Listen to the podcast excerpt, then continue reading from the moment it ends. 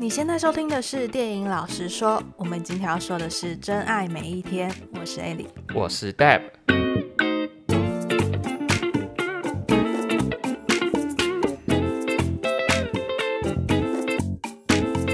耶！Yeah, 终于到了这个我非常期待的系列，叫做“来推荐我们的人生爱片”。对，那今天讲的第一部片呢，《真爱每一天》是 Ellie 最爱最爱的一部电影。哎，你要不要讲一下为什么你那么喜欢这部片？我觉得我先讲一下我对于爱片的一个标准好了。嗯因为呃，每个人对于他自己最爱的片都有不一样的标准。因为我自己也很好奇，是不是真的是这样，还是就是只要是好片，大家都会喜欢？对。那我后来问完之后，我发现真的是每一个人的爱片都不一样。那我自己的爱片呢？因为我自己本身是做文字创作，嗯，那照理来说，我应该是会喜欢那种故事很屌的片，嗯，但其实我后来发现，我喜欢的并不是那种片，嗯，我喜欢的电影，它故事想要传达的中心思想，在某一种程度上跟我的人生观有重叠。哦，那真爱每一天为什么跟你的人生观有重叠？它就是在讲要活在当下嘛。然后把每一天都当成是你已经活过这一遍，然后你又回来活一遍之后，你好好的放慢步调，然后去欣赏这个世界。嗯，那因为我自己没有超能力，对对，跟大家说一下，以防大家不知道，这还会不知道吗？不然大家可能说哦，人生观点有重叠，有重叠，所以你有超能力。好了，没有。对，反正我很喜欢的点就是在于说，有时候我们在生活的时候，会因为担心未来，担心下一步没有走好，而忘了去欣赏你现在正在做的事情，或者你身旁的事物有多么的美好啊、去忽略身边的一些小事情细节。对，举例来说，就是我是一个常常迟到的人，尤其是上班迟到。对，那只要我迟到的话，我就会很紧张，然后就是要看赶车啊，又跑的啊什么的，然后心情就很焦虑。对，但有一次我就想说，哈，算了吧，就迟到了，那我去买一杯咖啡。嗯，然后我在搭车的过程中就发现。因为我是做环状线，可以看到外面的城市，然后你就会发现说，这个城市在早晨的阳光中有阳光洒进车窗，捷运上有冷气这样吹着，真的好美哦！哎呦，然后你就会突然发现，哇，为什么我到了现在才看到，其实。我坐捷运经过的这个美景就在我面前，但我平常都在干嘛？平常都在滑手机。对，没错。平常都在低头，就忽略了一些身边美好的东西。对，就是会有很多这种小小的美好的时刻，就会让你说好好的去做你现在正在做的事。因为我们其实，在做事情的时候，我们会一直想下一步要干嘛。嗯。然后我们等一下要干嘛？可能呃，下个月要干嘛？下个礼拜要干嘛？一直在计划未来。对，但没有去享受当下现在正在做的事情。对，或者是说啊，我刚刚应该这样做，呃、或者是我刚刚怎么样怎么样。但其实你现在正在做的事情到底是怎么样，你有时候会看不到。嗯，不过这不能成为。你迟到的理由，惯性迟到的理由。哎，等一下，我跟你说，我跟朋友约的时候，我不会这么做。你说不会迟到那么严重，还是说不会享受当下？我不会享受当下，因为我是要去享受跟他们的当下。但是如果我上课迟到或上班迟到，我就会说啊，算了吧。这有点我就烂的感觉，你知道吗？对啊，如果你要这样讲也是可以。好，那除了刚刚说的，就是符合。和某部分我的人生观之外呢，我喜欢的那种电影或影集，它不能太悲惨。也不能太乐观，就是我喜欢那种喜忧参半的感觉，因为我觉得那才是人生真正的样貌。就像是我不喜欢超级英雄电影，其中一个原因就是这样，因为我觉得这世界上不可能有一件事情是有一个超厉害的人降临在这个世界上，然后所有事情都解决。你说有点像是万用钥匙或者之类的东西。对，就是万灵药。但我觉得这世界上并没有万灵药这个东西，人生就是有一些缺陷，而且如果没有缺陷，这个人。人生就不这么有趣了。所以你比较喜欢的电影或影集类型，比较偏向于是呈现人生的某一种样貌，而不是像是超级英雄这种比较 impossible 的事情发生。对，我现在排下来，应该大部分都是写实的，像像是这次的《真爱每一天》，《真爱每一天》也是被归类为奇幻或科幻，但是它的那个奇幻科幻并不会太过于夸张的去呈现这个东西，而是它只是这个故事里面的一个题材，它的一个小部分。对，或者是哎，你另外的一部爱片就是《小太阳的愿望》对我这两部其实一直在想哪一部是我最爱的片。因为它会随着我的年龄，然后有一点更动，对，再加上我这次在做真爱每一天的时候，看到有很多人留了复评，然后看完之后就觉得真的是蛮有道理的。没有，就像你说的嘛，其实不用每一部片都要很完美，嗯，就是一部片它一定各有所好嘛。像是你很喜欢真爱每一天，那一定会有人不喜欢这种片。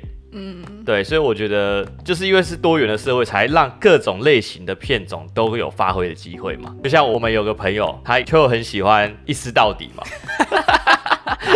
大家可以去听我们之前的一尸到底，就知道是哪一位朋友。对对对，他就很喜欢一尸到底嘛。那我自己看完我就觉得还好，但是他就觉得很神，所以就是每个青菜萝卜各有所好。就跟哈维一样，对，跟哈维一样嘛。有的人喜欢，有的人不喜欢。对，我懂。OK。好，那除了人生喜忧参半这一点之外呢，还有一个就是我喜欢的故事不用很烧脑，或是特效很强，但是它可以在平凡中创造不平凡，嗯，然后用最简单的言语来描述最深的人生哲学。像是，像是就是我的爱片们。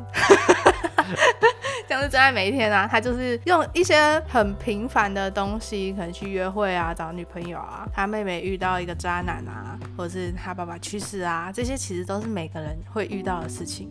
但是他却可以在这些平凡的东西里面去做一些小巧思。对，你会觉得说，哎、欸，对，为什么我没有想到这个？或者是讲出人生道理。然后这些东西可能是我们会忽略，但是当他这一点你就行了。的那种感觉，嗯，但是我也有看到有很多人说他觉得这部片很闷、很平庸，嗯，那我觉得有可能是因为他在讲的东西都是一般人会遇到的事情，并不是什么哦世界末日啊、僵尸大战啊，或者什么外星人入侵啊这些很特别的事。我觉得一个可能的原因啊，是因为这种像《真爱每一天》或者《小太阳的愿望》这种片型，它主要是在看它里面的细节，它的小巧思。而不是像超级英雄片，让我们过上我们平常不可能过到的生活。嗯，对。但是这种片比较像是他过着跟我们一样的生活，但他有不一样的理解。对，好，那还有几个点，就是这故事会很温暖，然后有点可爱，看完让你觉得说啊，对，这就是人生啦。所以总而言之，言而总之，艾莉喜欢的电影就是属于那种，我觉得不是现在流行大片，那算什么类型的电影呢？啊？我没话给他标类，因为它不是什么奇幻科幻，只是单纯剧情片，嗯，就是喜欢温暖的可爱的小故事。它这种片比较容易出现在爱情片或剧情片上面。嗯，对。但是其实我不太喜欢爱情片。那虽然大家会觉得说《真爱每一天》是爱情片，对。但如果你去看《真爱每一天》的这个故事的时候，就会发现说，其实主角只有一个，就是提姆。遇到挫折的总是提姆。那提姆的老婆，她叫玛丽嘛？对。玛丽其实并不是遭遇挫折或是必须要做出决定的人。玛丽只是一个配角，她只是提姆生命中的一段一段旅程啊。对，我觉得这就有点反映人生，就是你的另外一半可能会在你的人生当中占了很大的一段。但他并不是你所有的人生。其实后段他解决的问题还有他妹妹和他爸爸。嗯，虽然比例没有那么大，但是那也是提姆遇到的课题。所以这其实是一个人的一生，而不是爱情片。一般爱情片我们最常看到的，通常就是男女主角到结尾的时候刚好在一起，或者他们可能中间遭遇了什么挫折，但是结尾的时候又和好。而且爱情片有一个元素是，我们会知道两个主角内心的世界。就我们会知道男主角和女主角，或者是男主角和男主角、女主角和女主角的世界。嗯，但是在这个故事里面，我们其实不知道女主角的内心是什么，大部分不会去描述她的内心，非常多时候都是在描写男主角，就是这个题目。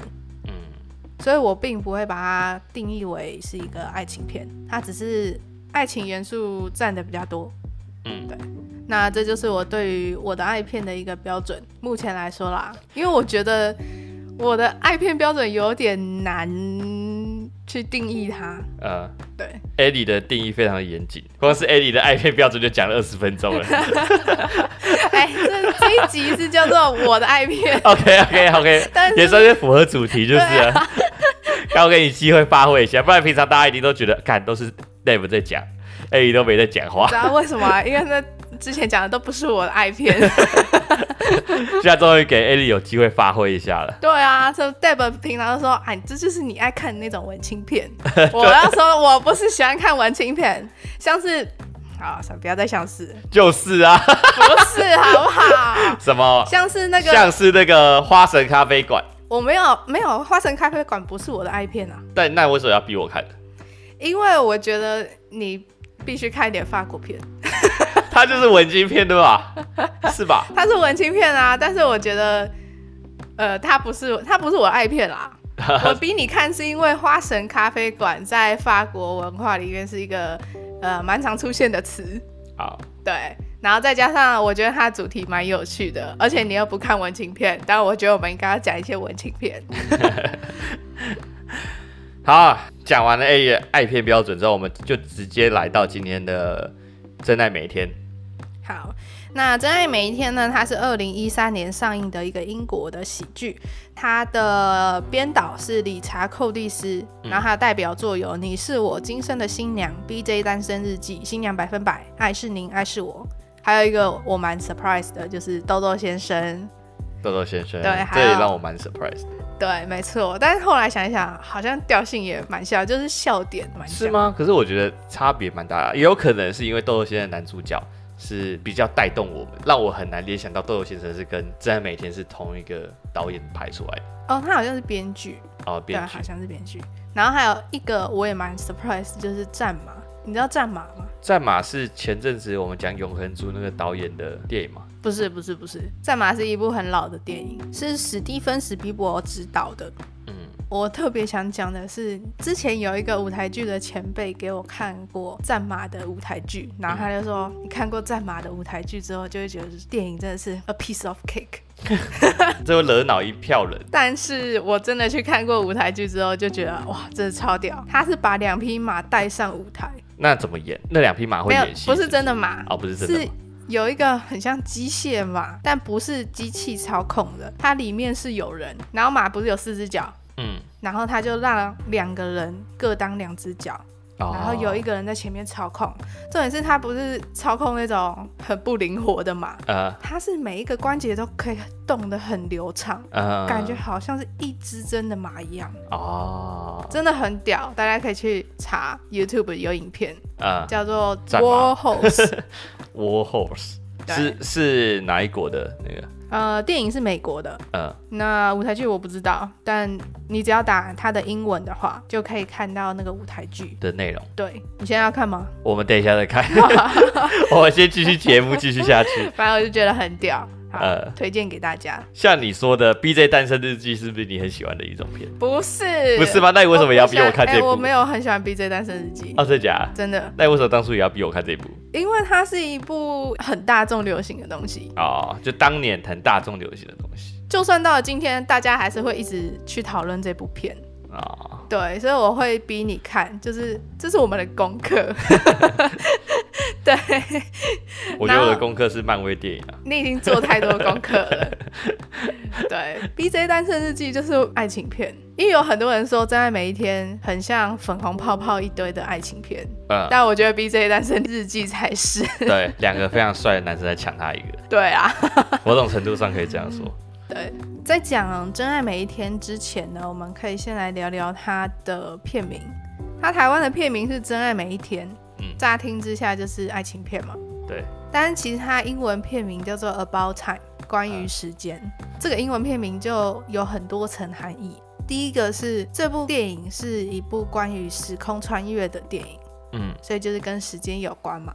那第二个就是它其实是在讲一个人的一生。第三件事情，其实 About Time 也有准备要去做什么什么的意思。嗯、It's about to 这样这样。呃、所以其实他也可以暗示说，故事里面提姆准备要遇到他这一生的挚爱，准备要结婚，准备要面临他妹妹遇到一个渣男，然后一蹶不振的这个问题，或者是准备要失去他的父亲。应该说准备面对有关时间的那一切。所以我觉得在片名上面，我很喜欢它英文的含义，而且这个东西是你要看完整部电影之后。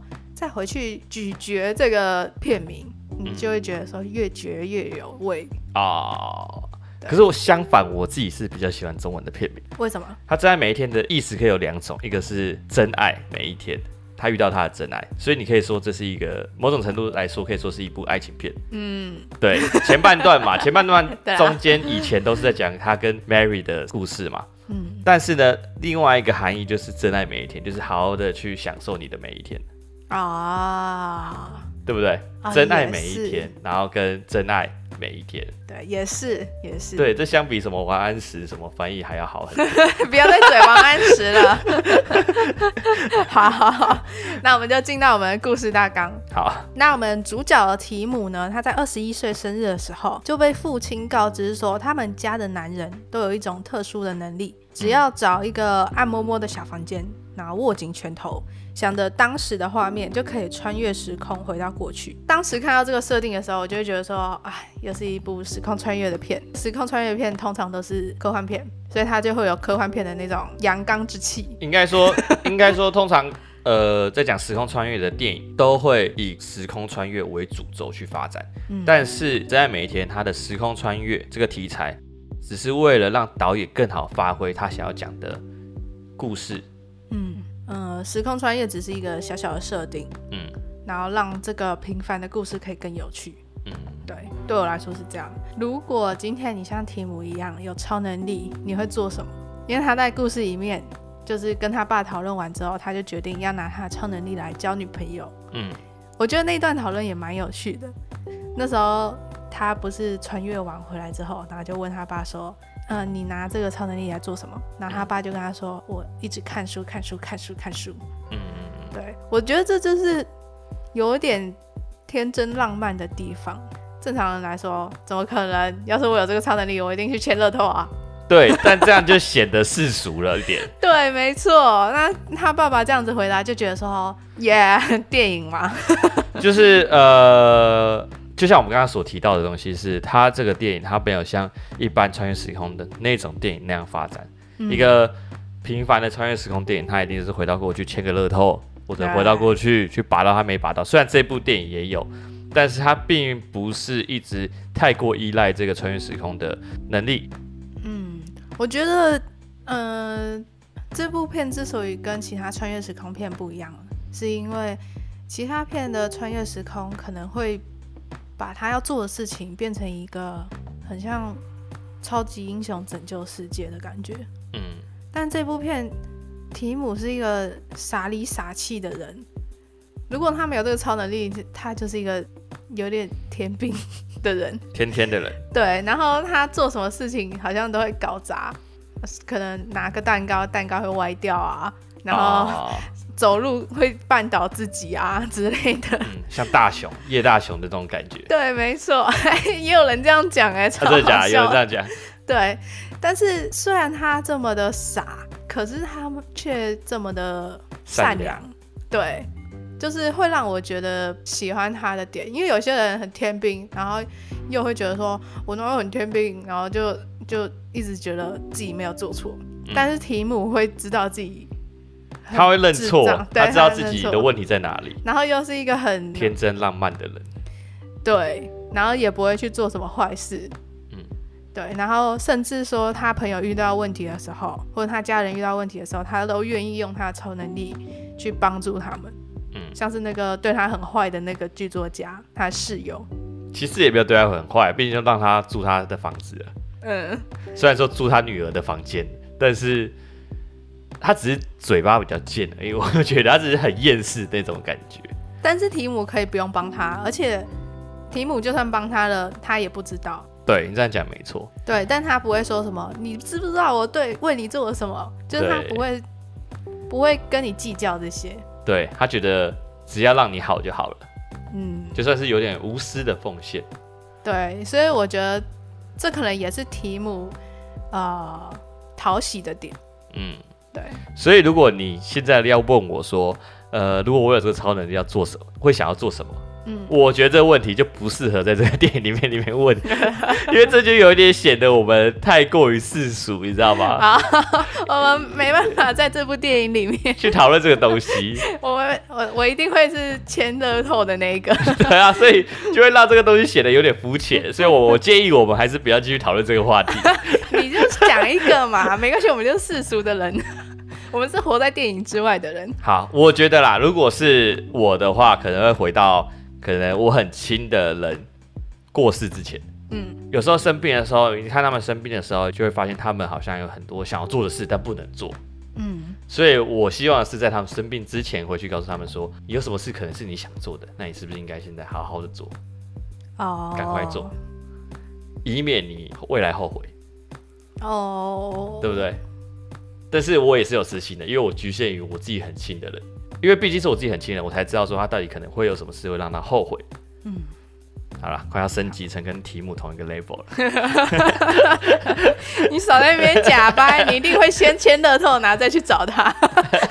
没有，那是顺便先找他，找完他之后顺便签个乐透再回来。好，那我们就回到我们的故事上。在和爸爸讨论过后呢，提姆就决定要用他的超能力来交女朋友。嗯、那很快的呢，提姆就迎来了他的第一次机会。就是他的妹妹 Kit Kat 的男朋友的表妹要来他们家过暑假，而且这个表妹超正的，有多正呢？就是马格罗比那样的正。原来就是马格罗比，对，他就是马格罗比。呃，提姆马上就爱上了这个马格，而且他拥有超能力之后，就可以不断的修正他耍笨的这些桥段。嗯，像是他帮马格涂防晒乳，对，结果不小心全部挤出来。对，很尴尬。那到了暑假要结束的时候，马格即将要离开了。那提姆就向马格告白了，但这时候马格却跟他说：“你人很好，但是呢，如果你可以在第一天来问我的话，我们也许就有可能不一样了。”对。那这时候提姆想到什么呢？当然就是直接穿越回去，去第一天的时候跟他告白。但是呢，马格却在这时候又跟提姆说，还是说我们等到最后一天的时候再来看看，说会发生什么事？对对，这时候基本上就是提姆被彻头彻尾的发了好人卡了，彻底被忽悠了。对，没错。其实说起来，这个马格罗比饰演的这个角色的确是蛮渣的一个回应，他享受于跟你之间的暧昧，但却没有要给你一个名分的概念。有可能就是他就是没有喜欢他，但又不好意思直接拒绝他，因为他住在他家嘛。可是我最后一天来问的话，就不应该给人这样的答案啊。可是他们还是会往来啊，因为他们之间还是会见面啊。但我觉得你既然不喜欢人家，你就应该直截了当的去拒绝人家，而不是还给人家一种你还有机会的感觉，你懂吗？哦，对，你这样才让别人铁了心了啊，就不要继续喜欢你，就可能另外找一个。但我觉得是合理啦，因为 Kit Kat 的男朋友也很渣嘛，可能渣就是有遗传。好，所以你也承认他很渣嘛？我刚才这一句话听下来，你也承认他他马格演的也是很渣嘛？他就是不是就是要做一件很渣的事情嘛？而且他后来再加上他长大之后那个行为，就更……你说后续他又邀提姆去他家做做那个行为，对。但我觉得不一样。怎么说？因为在后续他邀提姆去他家的时候，其实他并不知道提姆有女朋友。嗯。再者是，我不知道他当下的心情是想要一夜情，还是真的有想要跟他继续进一步发展。但是无论是怎么样，我觉得都算是一个不会有问题的一个表现啊。呃，就是两边都是处于可以交往的，但是其实马格并不知道他有女朋友。对对对对，所以我觉得这个举动反而不渣，是前面那个举动渣。啊，对，反正呢，就是经过这个马格事件的时候呢，提姆就学到一课，就是就算你有穿越时空的超能力，你还是不能让人爱上你。嗯，哎、欸，对，我那时候在看到我刚刚讲的那一段的时候，我突然想一件事情，为什么他不先先进房间看会发生什么事，然后再回到过去？我跟你讲，真的有人说这个，就是我那时候在查资料的时候，因为我很爱，但是我想要知道。大家不爱的点是什么？嗯、然后我就去查了一堆负评，嗯、然后看的时候超难过的。然后有一个点是我最没办法接受的，嗯、就是有一个人推论说，那时候提姆不是被马格约到他的饭店房间，对，然后马格就说你要不要来我家坐坐？嗯，然后提姆就说我有一件事情我要先走了，他就去跟玛丽求婚。对，然后有一个人就说。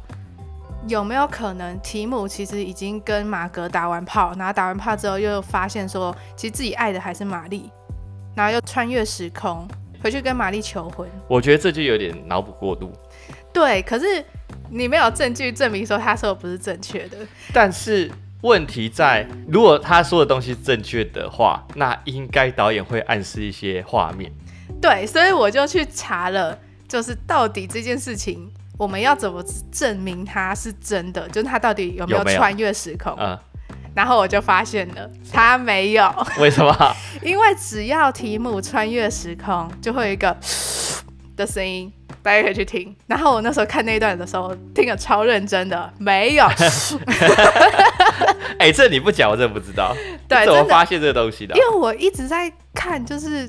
到底他什么时候会穿越？嗯，然后我后来就发现，只要穿越的时候，就会有一个。我不知道对女生来讲，这算不算是一个良好的一个男朋友的表现？嗯，你要想一件事，就是提姆在他进到马格的房间之前，他也跟马格私下约出去吃饭。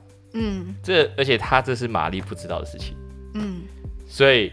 一般女生或者说你能接受这样的事情发生吗？我觉得我会有点生气，但是提姆就是智障嘛，这是就是木头。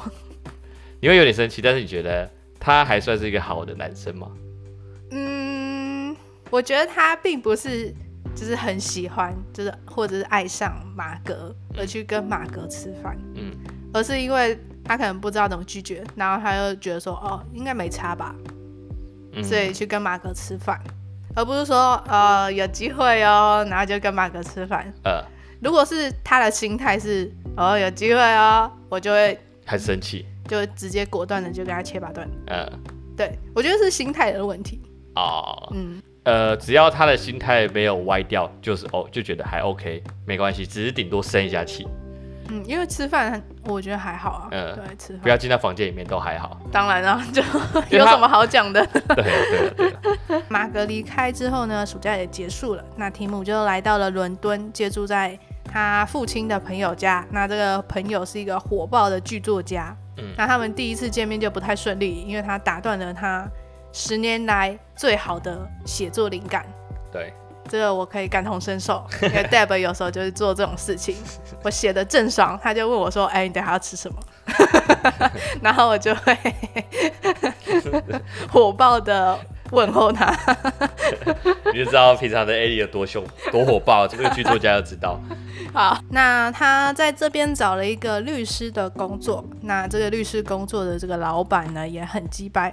然后同事也很天兵，而且这个工作的地方都是男的，所以他也没办法认识新的女朋友，就没办法达成他一开始设立的目标。直到呢，他和他的朋友杰伊参加了一个盲约。那这个盲约是什么呢？就是呃，在一个服务生都是盲人的一个餐厅里面，然后这个餐厅里面吃饭的地方是全黑的，嗯，然后大家就是在全黑的呃情况下，有点像是模拟盲人在吃饭的感觉，嗯。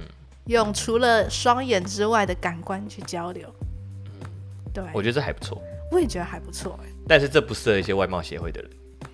外貌协会应该就不会来了吧？哦，对，也有可能。对，我觉得是蛮新颖的一种方式，不然其实只是吃饭的话，反而觉得尴尬又无聊。假如你不用看到对方的脸，或者说不用看着对方去交流的话，你某种程度上会比较自在。嗯，对，所以我觉得也算是一个不错的体验。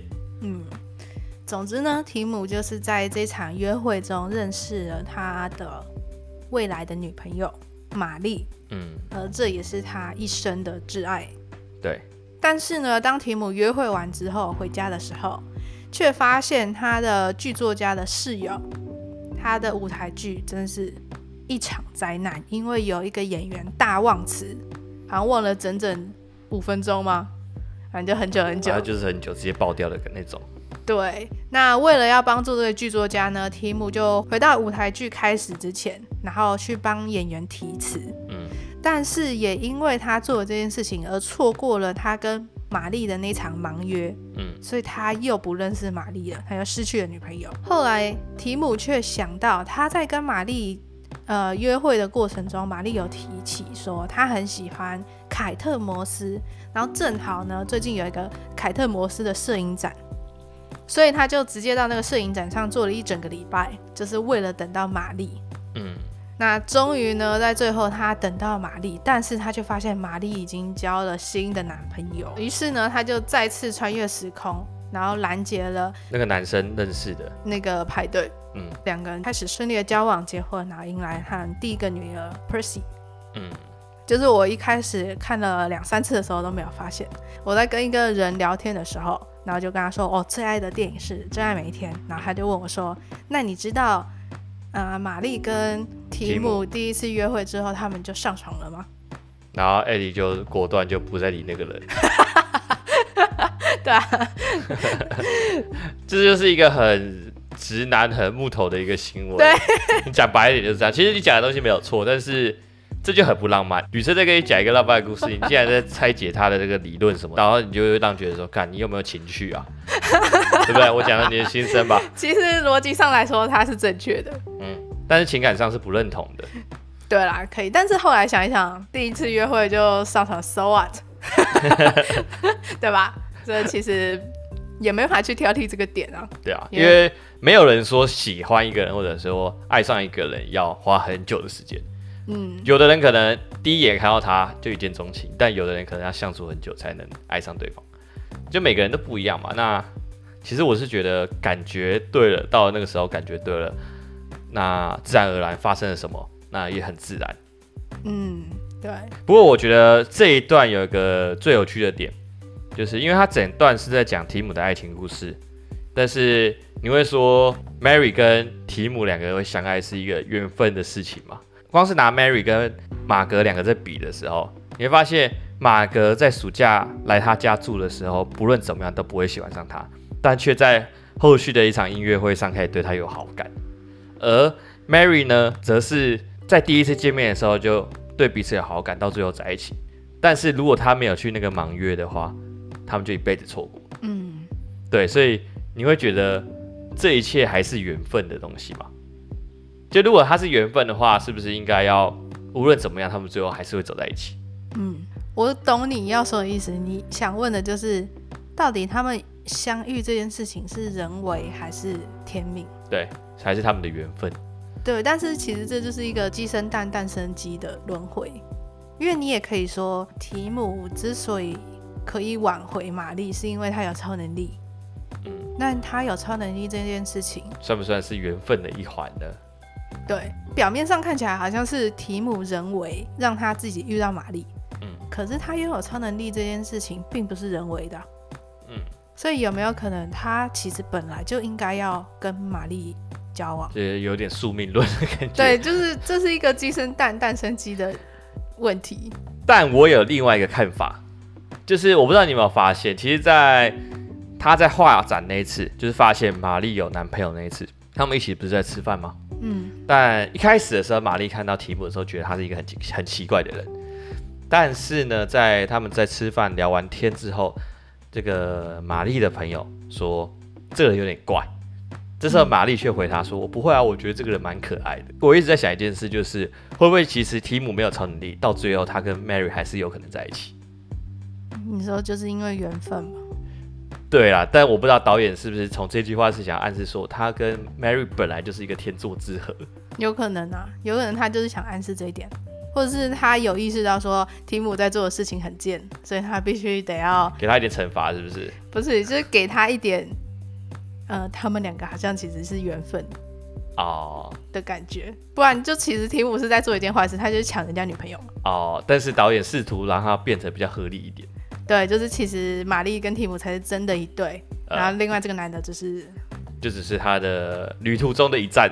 对，因为其实那个男朋友啊，呃、他其实有做另外一件事情，就是他在进去那个派对之前，还对着外面的镜子这样，做了一个很蠢的动作。你你你知道观众看不到你这个动作吗？你知道比他反正就是一个很自恋的动作啦。嗯、然后我就觉得说这个男的不适合 Mary。对，但是我觉得有可能是故意的啦，嗯、就是故意这样劣化恶化这个男生，让大家觉得应该让 Mary 跟提姆在一起。对对，也是有可能。我之前有听过一个说法啦，我之前听过一个命理师吧，还是算命师在讲，他说、嗯、会不会很。其实很多人会觉得说自己总是遇到渣男，然后怎么都是被甩，然后都被欺负，好像都没有好的桃花之类的。那我看过一个命理师，他是说，其实这些桃花都是你的桃花，只是遇到一两次，那可能是你运气不好。嗯，但是如果你今天是遇到很多次，那就代表你选择的条件是就是会遇到这些渣男。呃，你喜欢的类型就是渣男。讲白一点就是这样，没错。我觉得应该不是喜欢的类型是渣男，应该是说你喜欢的类型的那些特质，刚好都是有渣男这个特质。这些特质只有渣男才有，那你刚好就是喜欢这些特质，嗯、所以你就跟渣男在一起。你说像什么坏坏的男生啊？对对对对对，喜欢漂配的男生啊，哎、欸，喜欢神秘感的男生啊，呃啊，这些都是渣男的特质。对，这就很容易喜欢上渣男。像提姆他妹，嗯，他妹。跟他叔叔不是说过，说他觉得从他开始认识的认识的男生到现在没有一个是好的，嗯，直到他哥哥为他介绍了他的好朋友杰伊嘛，嗯，他才意识到，哎、欸，这杰伊不错，代表原本他妹是不会看上杰伊这种类型的。对，因为其实他也有说，看来我之后只能交一些无聊的好人了。对对对对对，代表他原本的做的那些选择，为他选的那些男生就是那样子的男生。对。我觉得这个理论我可以接受，对吧？对，所以如果我不是在责备任何人，我是说，如果啊，如果你刚好觉得自己好像很常遇到渣男、渣男或渣女，对，对这样的人的话，你可以想想看，或者说想想看，说你是不是在选择条件中有哪一块是符合渣男才有的，而不是一般好男人会有的。如果你想要跳脱这个轮回的话，你就试试看跟之前不同的。类型的人交往，但其实有时候喜欢也是一种感觉，但很难。那你就是去跟你不喜欢的人交往，啊，那就不对，那因为你是渣男的渣女嘞。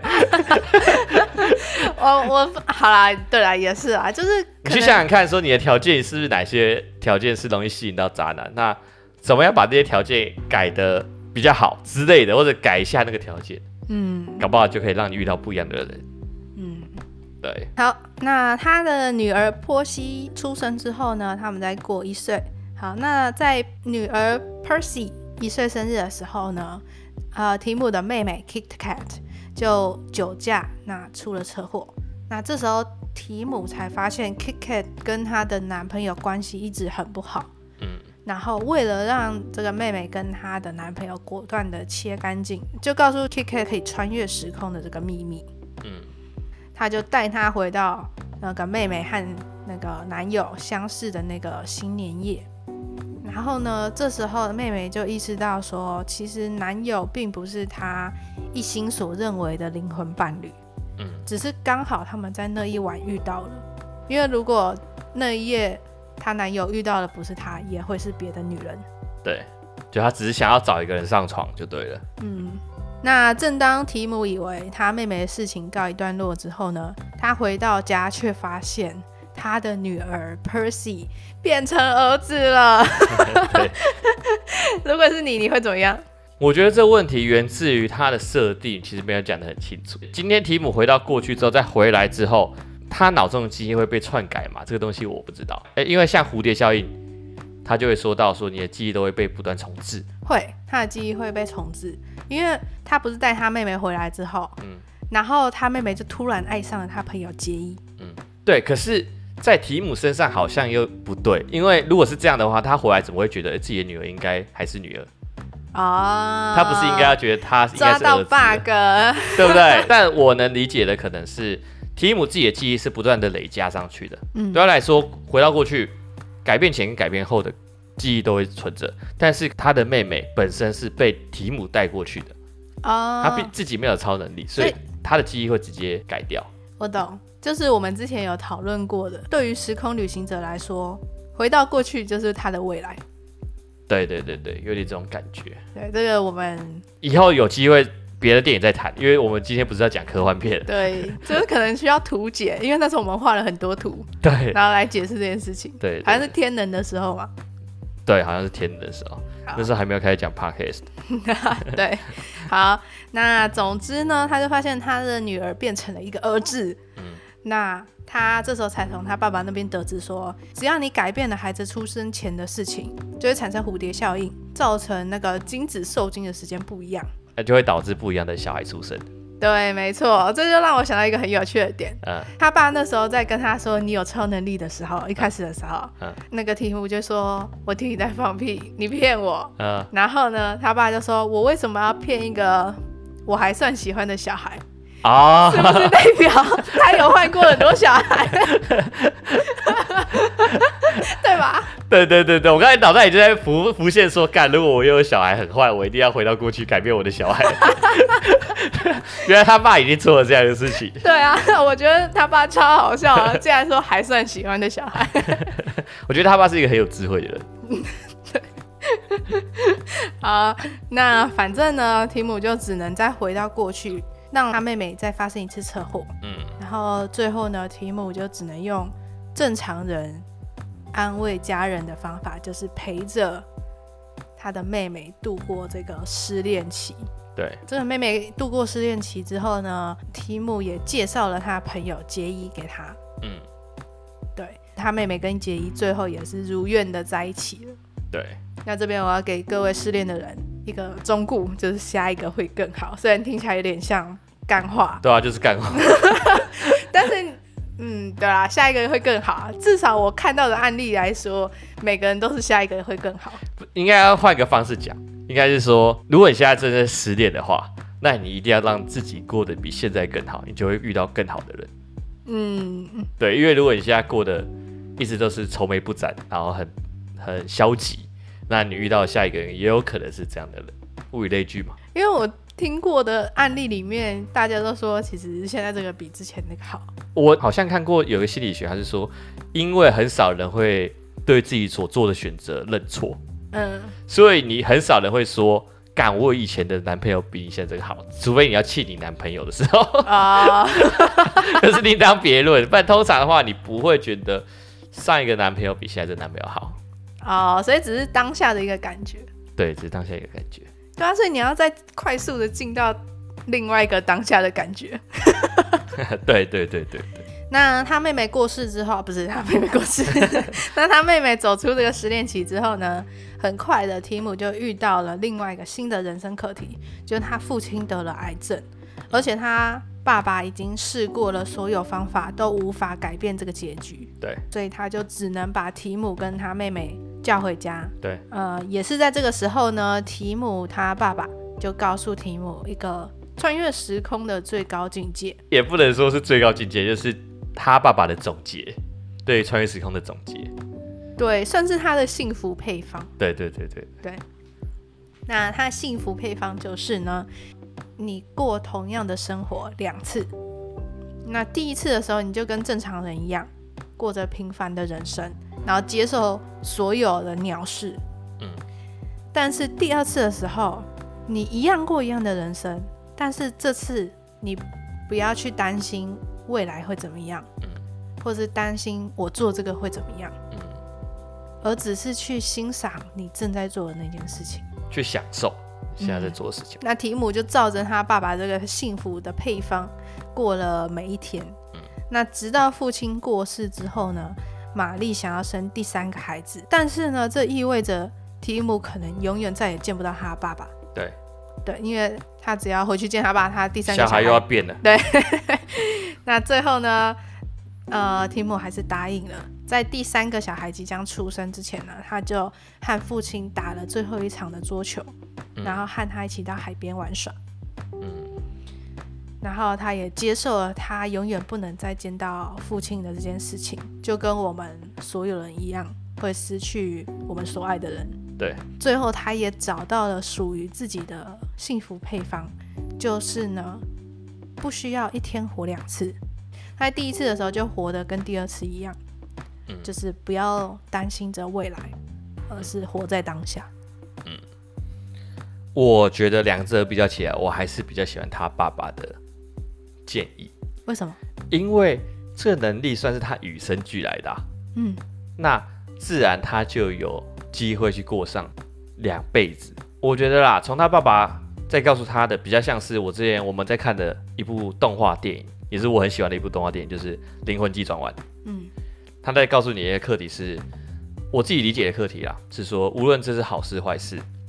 这都是可以值得你享受的事情啊，oh. 对。但是以提普提姆他们在讲的东西，活在当下，这个东西是很多电影都在讲的东西，嗯，所以就我觉得会有点太普遍了，嗯，对。然后就是我会觉得有点狗血，但是所以我就觉得相对来说，灵魂急转换那样的建议或结果是比较独特的见解。嗯，我是觉得看完当下，我也觉得啊，好美哦。但后来想一想啊，根本就不可能，我还是会用啦。对啊，哪天想，哪天觉得啊，这个还是改个决定好了，然后就回去做了。对，没错。谁能受得了时空的诱惑呢？对，但我觉得这也是这一部电影吸引人的地方，就是它抛开了现实世界的一些丑陋的面，嗯，然后或者是你刚刚说世俗的点，让我们在这两个小时的电影之中。体会人类的单纯、浪漫和天真，嗯，对，就是让你感觉说，这世界还是有这么一点点美好的吧。嗯，前提是刚好在每天男主角提姆是一个非常善良天真的人，才有这样的故事。对，就是你看完之后可能会觉得说，这个东西把生活想得太简单了。嗯，但是其实。我觉得现在很少有电影会让你看完之后觉得说人生是美好的。大部分的电影可能都是想告诉你说，警示你某一个道理，或者是告诫你，或者是跟你说人生就应该是这样。但很少有电影会让你觉得说看完之后心情很好。他没有去改变你人生的任何东西，但是他却教会你怎么去面对你的人生。像平常我们在看的一些可能好莱坞大片，他在讲的东西都是告诉你一些道理嘛，嗯，那那些道理就是可能会改变你人生，嗯，但是他现在这部电影比较像是告诉你，人生本来就是这样子，大家都一样，就像他爸讲，大家过的人生都是一样的。我觉得重点在于说你怎么去面对你的人生这件事情，嗯，就是面对的态度比你怎么面对更来的重要。嗯，对，反正这就是一个。不太完美，但是很可爱的小作品。对，尤其是他的结局，他的结局是在他爸爸走后，作为画下一个句点。嗯，对，通常来讲这是一个悲伤的结局，但是他却制造出一个温馨的感觉。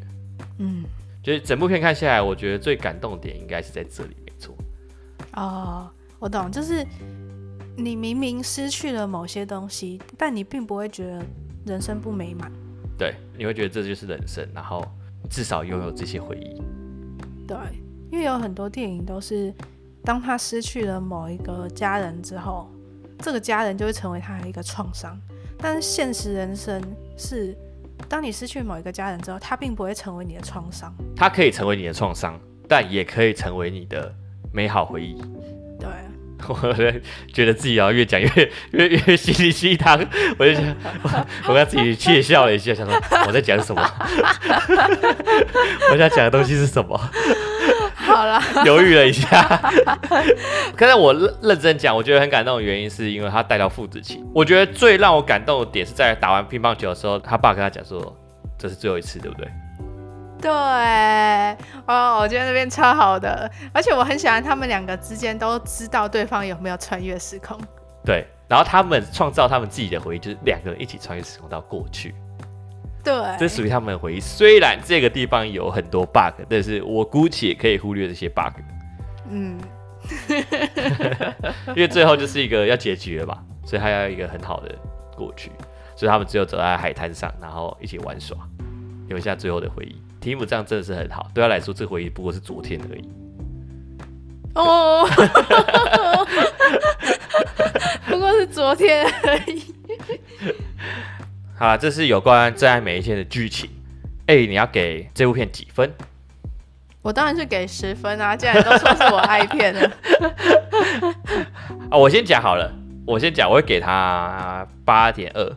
哎呦，八点二的哎呦，是竟然给那么高哎、欸，我以为会给个七点多之类的。没有啦，我这个人是很公平的。哦，哎，为什么给八点二？呃，我觉得给八点二的原因一点是，这就像艾莉所说的嘛，它并不完全是爱情片。如果单纯叫我看一部爱情片，我就不会给到那么高分。嗯，我觉得很有创意的点在于，他利用穿越时空的题材，却不去滥用它。